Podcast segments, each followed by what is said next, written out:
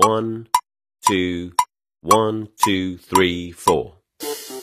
大社会，小新闻，新鲜事儿，天天说。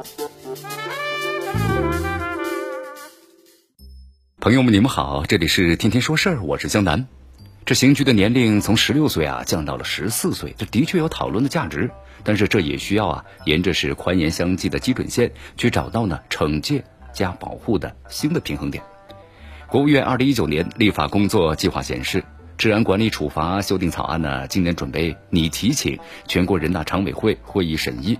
根据了解啊，这修订草案呢，将行政拘留的年龄从十六周岁降到了十四周岁。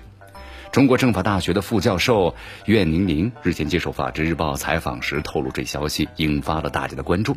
这现在啊，《治安管理处罚法》的规定，对于呢年满十四周岁但是不满十六周岁的，和年满的十六周岁但不满十八周岁，初次违反治安管理的未成年人，违法的时候，依照的本法应该是给予呢行政的拘留处罚的。不执行行政拘留处罚的，那么这样的梯度化的处理，侧重的是对未成年人的特殊保护。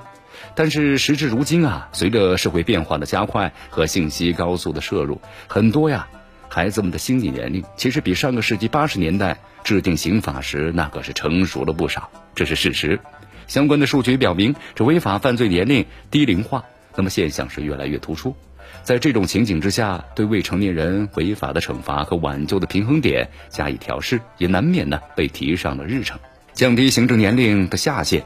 也承载着震慑校园霸凌等行为的社会的期待。这刑拘年龄从十六岁降到十四岁，那么是否是更优的方案呢？相信会有很多方的博弈和缜密的论证。但是毫无疑问呢，针对未成年人违法的问题，这降低刑拘年龄值得商榷。依旧坚持教育为主、惩罚为辅的方针，那是没有意义的。所以在扩大刑责年龄来打补丁的同时，更应该是着眼系统性的建设。建立起了完备的罪错未成年人矫正体系。最高检察院呢此前明确，已经把建立啊罪错未成年人分级干预制度列入是五年检察改革的规划。目前已经是启动了相关的调研工作，正是呢着眼于此。本质上啊，由于未成年人的特殊性，那么给予相应的处罚是未必难的。